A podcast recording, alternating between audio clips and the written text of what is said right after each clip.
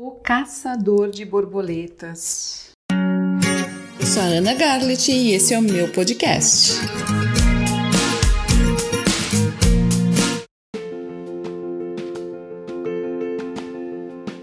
Hoje eu estava estudando aqui meus materiais, preparando uma aula, encontrei uma história que eu achei tão incrível que eu quero compartilhar com vocês.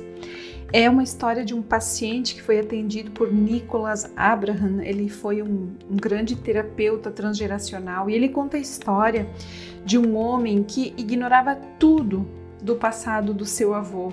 Esse homem ele era um geólogo, ele trabalhava com geologia e ele tinha um hobby. Ele toda manhã ele procurava seixos, ele quebrava essas pedrinhas, ele procurava aquelas. Uh, sabe aquelas quando você quebra uma pedra que às vezes tem um cristal dentro? Ele tinha uma fascinação por essa por esse por essa pesquisa, né? Afinal ele era um geólogo. E ele também ele era caçador de borboletas, então ele passava o final de semana apanhando borboletas, colocava dentro de um frasco com um pouco de cianureto, né? Para que a borboleta, borboleta é, ficasse intacta, e era assim que ele tirava a vida delas.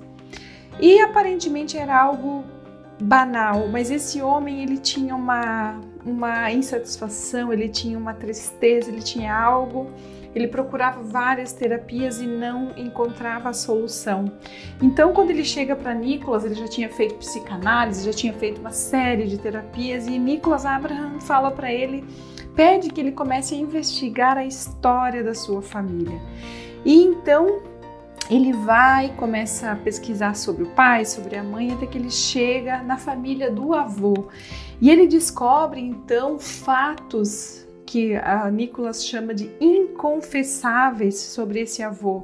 Havia uma suspeita que o avô havia lesado um estabelecimento bancário e talvez até tivesse feito coisas piores. E o, então ele foi condenado e, pasmem, por isso que essa, essa, esse caso, né, que não é uma história, é uma, um caso real, me impressiona tanto ele a pena dele desse do avô foi ser mandado para quebrar pedras num batalhão da África.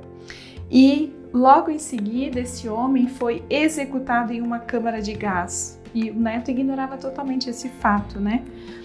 E aí o Nicolas foi trabalhando com ele para ele fazer a conexão, o quanto nesse hobby, nesse nessa paixão que ele tinha pelas pedras e pela geologia, o quanto ele estava conectado e o quanto ele trazia para ele essa realidade que o avô havia vivido.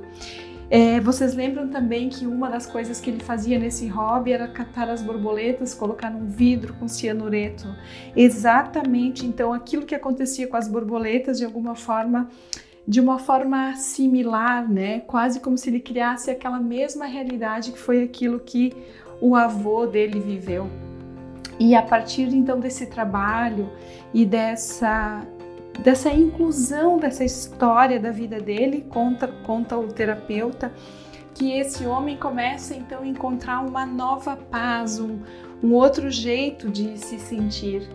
E, e talvez aqui a minha partilha no sentido de nós verificarmos quantas vezes nós fazemos coisas que às vezes não compreendemos muito bem ou temos é, hábitos que às vezes nos, são estranhos a nós mesmos. Sempre vale nós visitarmos a, a, nossa história, a história dos nossos pais, dos nossos avós, dos nossos, do nosso passado, aquelas histórias difíceis, aquelas dores que de alguma forma marcaram uma geração. Muitas vezes nós não sabemos ainda exatamente como, não sabemos qual é o mecanismo que, tá, que está envolvido nesse tipo de, de transmissão, né? Como se transmite? Tem tantas pessoas no mundo pesquisando, mas a verdade é que até hoje não existe uma resposta fisiológica, neurológica, científica sobre como isso acontece. Mas o nosso trabalho tem mostrado que sim, existe muita conexão entre o que nós somos, o que nós fazemos, como nós colocamos nós nos colocamos em nossa vida e aquilo que aconteceu na nossa história familiar, principalmente se existem segredos, coisas não ditas, histórias que não foram contadas. É como se essa verdade ela fica ela, ela fica presente, ela vai pressionando as gerações que vêm depois.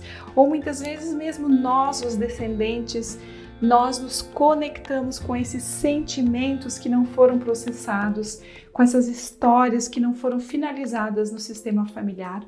Então, se você vive algo que você não compreende, que você já buscou resposta, que você já fez terapia e você sente algo que é estranho a si mesmo na sua própria vida, talvez eu te convidaria a visitar a história, o romance da sua família. Eu vou falar mais sobre isso nos próximos podcasts. Por hoje era isso.